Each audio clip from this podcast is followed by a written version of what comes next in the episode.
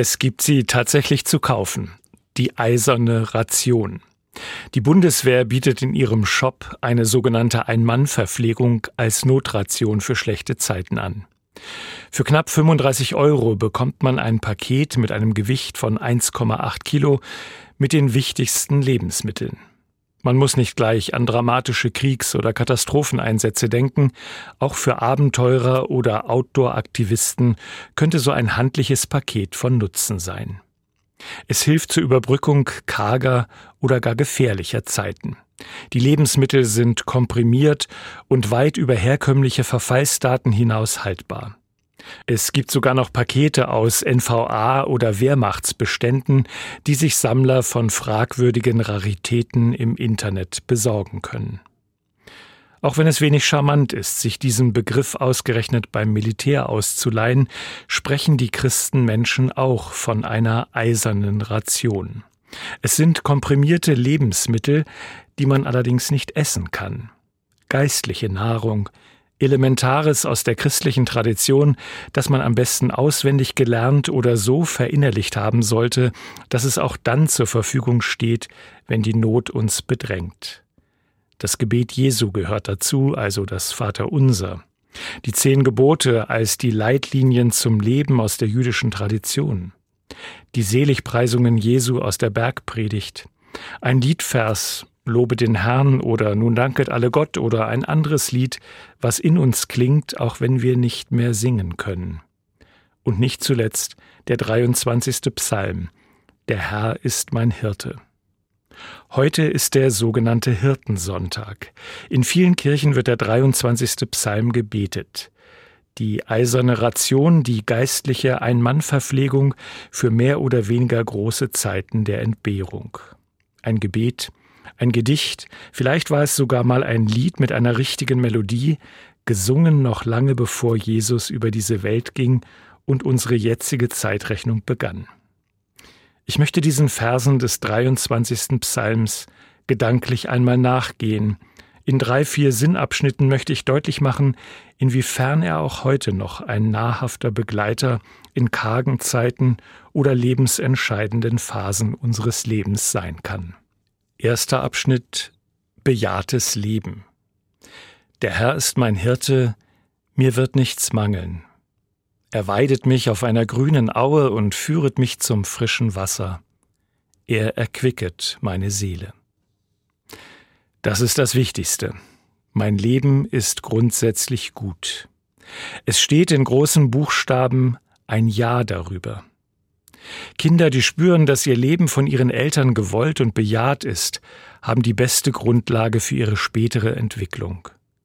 Jeder Mensch hat seinen eigenen Charakter und sein Wesen, wie es von Gott gewollt ist, einen Lebenskern, der zur Entfaltung kommen möchte.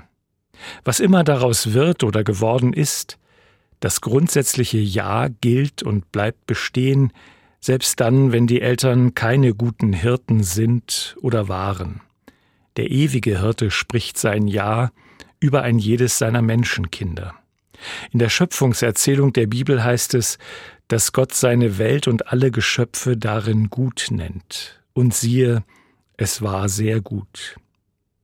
Wir wissen alle, dass schon kurz nach der Schöpfung auch die Probleme anfangen, das Aufbegehren des Menschen, der Bruderkonflikt zwischen Kain und Abel, die Sintflutgeschichte. Und doch bleibt das Ja Gottes über seine Schöpfung das erste Wort. Und der 23. Psalm bestätigt das. Gute Grundlagen sind gelegt, auf die können wir uns immer wieder berufen. Grundsätzlich haben wir, was wir wirklich zum Leben brauchen. Nahrhaften Lebensraum und Wasser, grüne Aue und den Grundstoff allen Lebens, H2O, Wolken und Feuchtigkeit und Wasser in jeder unserer Zellen zur ständigen Regeneration unserer biologischen Funktionen. Der 23. Psalm nimmt das mit Worten für sich in Anspruch und darf es in Anspruch nehmen für ein erquickliches Leben. Was für ein schönes altes Wort, erquicken. Das ist mehr als Lottoglück oder Schwein gehabt. Das ist Freude am Leben in seiner gerade so geschaffenen Ursprünglichkeit. Der Herr ist mein Hirte, mir wird nichts mangeln. Eine bessere Prophetie kann man nicht über sein eigenes Leben aussprechen. Ich glaube, solche Prophezeiung hat Wirkung, auch und gerade dann, wenn uns nicht alles zu jeder Zeit im Überfluss zur Verfügung steht. In der Bindung an den ewigen Hirten sind auch Einschränkungen kein Mangel. Manche Entbehrung kann uns sogar tiefer zur Quelle wahren Lebens führen. Zweiter Abschnitt Begleitetes Leben. Er führet mich auf rechter Straße um seines Namens willen. Und ob ich schon wanderte im finstern Tal, fürchte ich kein Unglück, denn du bist bei mir. Dein Stecken und Stab trösten mich. Gott nimmt uns nicht an die Kandare. Keine Trense im Maul drückt oder zähmt uns, bremst uns nicht aus oder reißt mit den Zügeln nach rechts oder links. Stecken und Stab sind Leitungsinstrumente, die viel Freiheit lassen. Eher so etwas wie Richtungsanzeiger, die einem Kollektiv grob Orientierung geben und nur im Notfall Gefahren von außen mit Gewalt abwehren. Der Stab des ewigen Hirten ist ein Trost, damit wir ganz bei Trost bleiben, wenn Ängste übermächtig werden wollen oder in der Gemeinschaft der Mitgeschöpfe Hysterie oder Panik ausbricht. Gott will freie Menschen und zugleich Menschen, die nicht allein sein sollen. Es ist nicht gut, dass der Mensch allein sei, ich will ihm ein Gegenüber schaffen, andere Menschen. Erst im Gegenüber verwirklicht sich wahres Leben. Erst in der Mitmenschlichkeit und in der Liebe zu allen Mitgeschöpfen erlebe ich mich selbst als wirksames und schöpferisches Wesen. Ich brauche Begleitung und kann andere begleiten. Ich kann Entscheidungen treffen und auch die Richtung derer mitbestimmen, die mit mir auf dem Weg sind. Ich lebe im Vertrauen, dass wir miteinander gerechte, rechte Wege finden. Der ewige Hirte führt uns letztlich auf rechter Straße um seines Namens willen. Er verbirgt das mit seinem Namen. Und schon sein Name ist selbst Begleitungsname. Als Mose Gott nach seinem Namen fragt, bekommt er die ausweichende Antwort Ich bin der ich bin, ich bin unverfügbar. Aber ich bin da, immer, auch hier und heute, auch in den vermeintlich gottvergessenen Zeiten. Ich bin, der ich bin, ich bin, der ich bin bei dir. Denn oft genug geht es ja durch finstere Täler, der 23. Psalm ist realistisch. Gott bejaht das Leben, er stellt alles zur Verfügung, aber dieses Leben kennt auch Zeiten, in denen es unheimlich wird, in denen wir kein Land und kein Licht mehr sehen, und ob ich schon wanderte im finstern Tal. Unser Leben ist immer auch gekränkt vom Tod, gefährdet, unabhängig davon, ob wir uns selbst ins Abseits geschossen haben oder ob Schicksalsschläge es zappenduster machen. Gehen, weitergehen, Schritt für Schritt tastend, wie auch immer und wissen, Gott ist an unserer Seite, auch wenn wir nichts von ihm spüren und wir selbst den Sinn des Lebens in Frage stellen. Ich fürchte kein Unglück, denn du bist bei mir.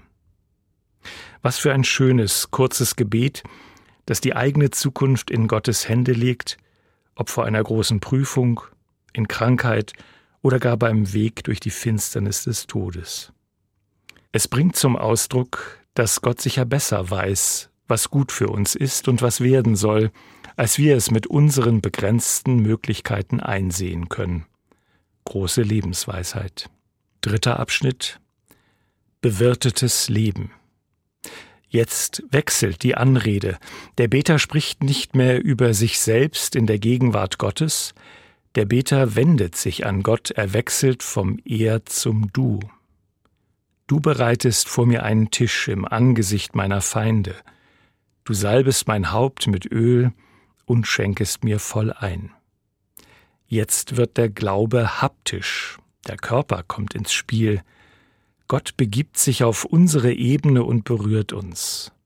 Wie einem Geburtstagskind Essen und Trinken bereitet wird, ein Ehrenplatz am Tisch freigehalten wird, Beachtung und Liebe geschenkt wird, ja bis hin zur leiblichen Berührung der höchsten Stelle des Körpers, die wie eine Krönung ist, so erzählt es der Psalm.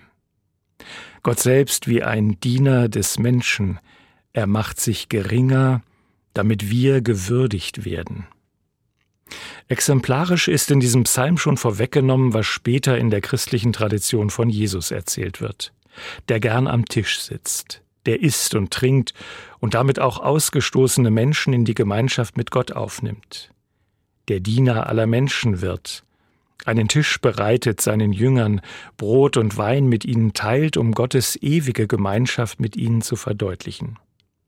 Und der immer wieder von der Ewigkeit im Bild des Tisches spricht.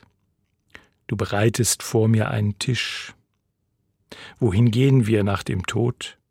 Wir wissen es nicht, aber wir dürfen uns einen Tisch vorstellen, himmlisch, zwar ganz anders, aber doch mit Attributen unserer irdischen Erfahrungen an einem Tisch in Gemeinschaft, Wohlergehen und Fülle.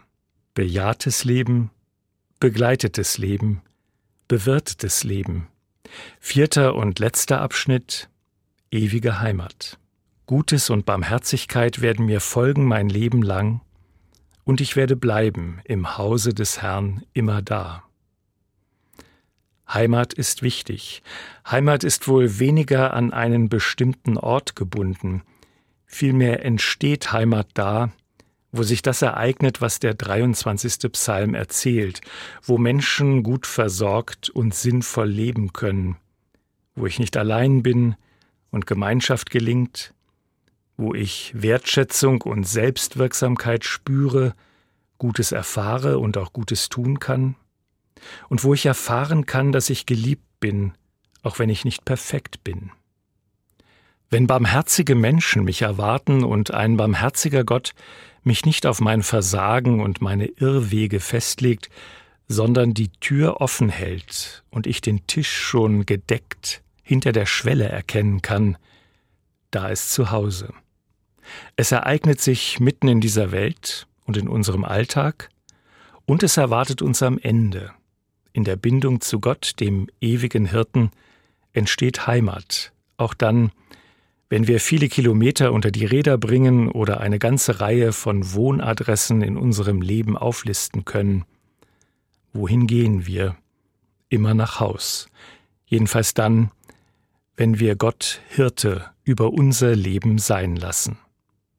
Ich wünsche Ihnen einen gesegneten Hirtensonntag.